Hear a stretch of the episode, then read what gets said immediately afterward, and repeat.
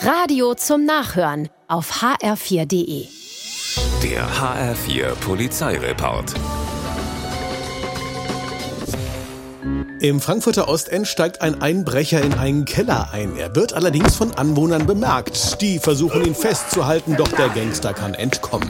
Allerdings wird er noch flott von einem Zeugen fotografiert.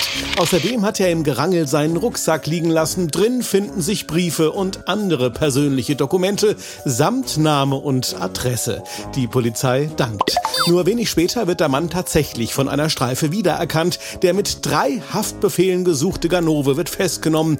Das nächste Mal sollte er seinen Privatkram einfach zu Hause lassen. In Höchst wird einer Frau das Handy geklaut. Wenig später meldet sich der Dieb bei seinem Opfer und verlangt Finderlohn, wenn er das Handy zurückgibt. Ansonsten wird's verkauft.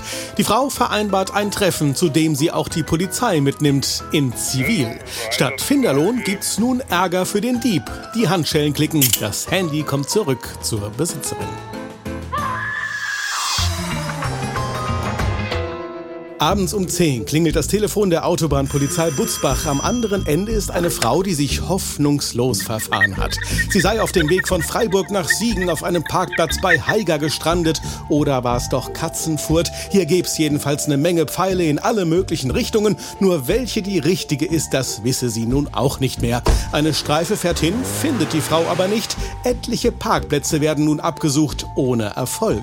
90 Minuten später ist es dann aber soweit. Eine Streife entdeckt die Frau auf dem Parkplatz Volkersbach, weit entfernt vom ersten Standort. Die Polizei lotst sie wieder auf den rechten Weg, auf die Sauerlandlinie Richtung Siegen. Dann verschwindet die Frau und ward nicht mehr gesehen.